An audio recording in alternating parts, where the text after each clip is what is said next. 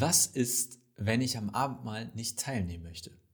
Diese Frage wurde uns geschickt und wenn dich das interessiert, wenn du vielleicht auch schon mal nicht am Abendmahl teilnehmen wolltest oder das Gefühl hattest, du musst oder weißt gar nicht, muss ich jetzt oder muss ich nicht, dann ist diese neue Knabberzeug-Folge hoffentlich genau das Richtige für dich.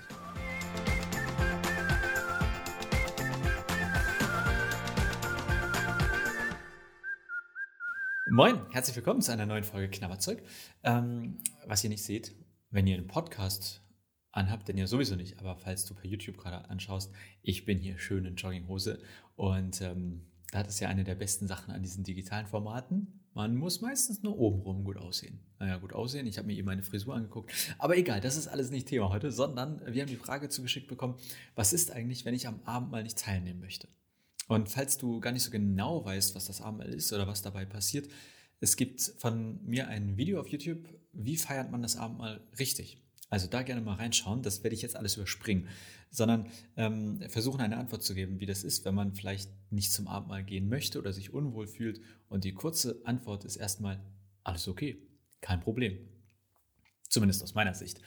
Ganz ehrlich, ich ähm, gehe sozusagen privat, also wenn ich nicht als Pastor im Gottesdienst bin und das Abendmahl selber durchführe, dann gehe ich auch gar nicht so häufig oder gar nicht so gerne. Ich fühle mich häufig nicht eingeladen, ich finde die Stimmung komisch, ich finde irgendwie, das, das hat wirklich so was, was ich nicht fassen kann. Ich finde, es kann was total Schönes sein, was ich total gerne feiere, aber ich kenne dieses Gefühl, dass man eher sitzen bleiben möchte. Und wenn du dieses Gefühl hast, bleib sitzen. Das ist kein Problem. Man muss nicht als guter Christ oder gute Christin zum Abendmahl gehen, wenn man, ähm, man kommt nicht irgendwie direkt in die Hölle, auch nicht indirekt oder was weiß ich. Also ähm, ja, erstmal so ganz kurz, was ist, wenn ich, Abend, wenn ich am Abendmahl nicht teilnehmen möchte?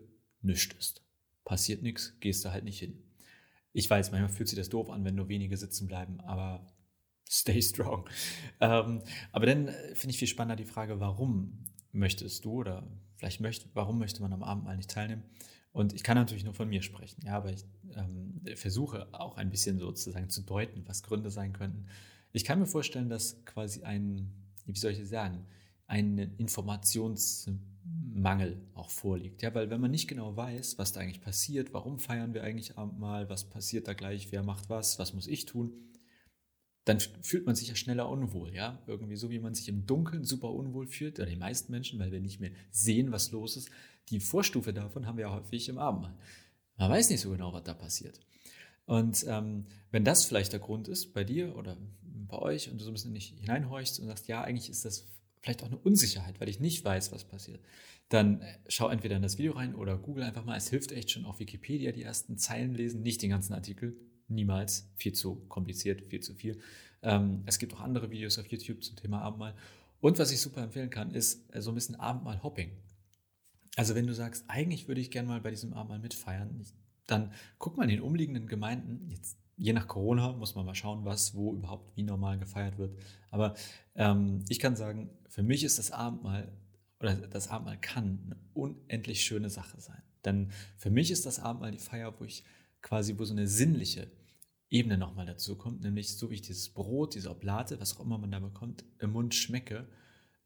In dem Moment sage ich mir, so real, wie ich das schmecke, so real ist auch Jesus für mich gestorben und hat alles zwischen Gott und mir aus dem Weg geräumt. Also es ist so, ich schmecke das und erinnere mich daran, was Jesus für mich getan hat. Und wenn ich den Wein trinke oder den Traubensaft, dann denke ich auch, okay, jetzt ich schmecke das, versuche mich auf das Schmecken zu konzentrieren und sage, so real, wie ich das hier schmecke, so real und voll und ganz gehöre ich zu Gott.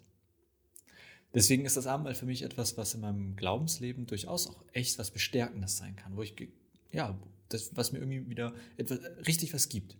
Aber ganz häufig ist es das auch nicht. Und ich sitze da, denke mir, was ist das hier für eine Veranstaltung? Und wenn du dich auch so fühlst, völlig okay. Ähm, man muss nicht immer gehen, aber manchmal äh, hilft natürlich auch ausprobieren, sich darauf einlassen, wenn man zumindest ausreichende Informationen hat und grob weiß, was da auf einen zukommt. Und dafür kann ja auch mal helfen, erstmal zugucken und beim nächsten Mal wieder hingehen. Ich hoffe, das war eine Antwort auf die Frage von der Person, die uns das hier gestellt hat. Wenn nicht, gerne nochmal nachfragen oder auch ansonsten gerne mal in die Kommentare schreiben oder uns Mail schicken oder wie auch immer Kontakt aufnehmen. Wir freuen uns ähm, über eure Rückfragen, Kommentare, Anmerkungen und natürlich über neue Fragen. Wenn du noch Fragen hast rund um Glaube, Bibel, Kirche, immer her damit. Und ansonsten gibt es nächsten Freitag eine neue Folge. Nicht nur ansonsten. So oder so gibt es die nächste Folge. Bis dann.